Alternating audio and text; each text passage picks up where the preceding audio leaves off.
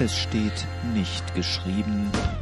Wenn ihr keine Werke habt, meine Geschwister, so habt doch Glauben, denn der Glaube kann retten.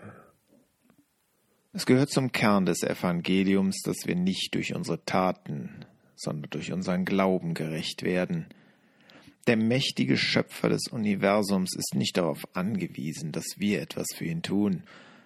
Gute Werke gelten als schöne Sache, bergen aber die Gefahr, dass wir uns etwas darauf einbilden und meinen dadurch bei Gott etwas gut zu haben. Aber worauf es eigentlich ankommt, ist der Glaube.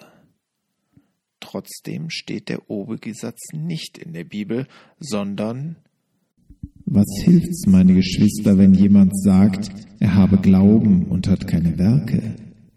Kann etwa der Glaube ihn retten? Jakobusbrief 2, Vers 14.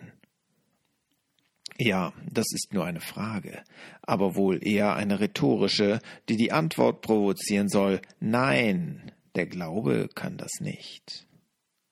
Das ist allerdings ärgerlich. Hat denn Jakobus das Evangelium nicht verstanden?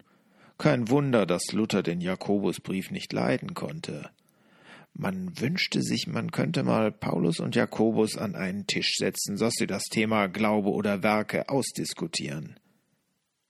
Doch vermutlich wären die beiden sich ganz schnell einig, denn es ist keinesfalls so, dass Jakobus behauptet, dass es nur auf die Werke ankäme und umgekehrt finden sich bei Paulus bei aller Betonung des Glaubens genug Stellen zur Bedeutung der Werke.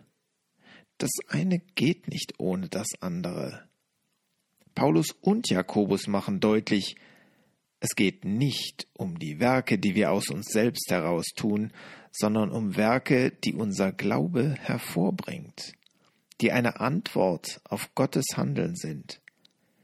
Je mehr wir in Gemeinschaft mit Gott leben, desto mehr ergeben sich die guten Werke von alleine. Bleiben sie allerdings aus, ist das ein Zeichen, dass der Glaube gar nicht lebendig ist.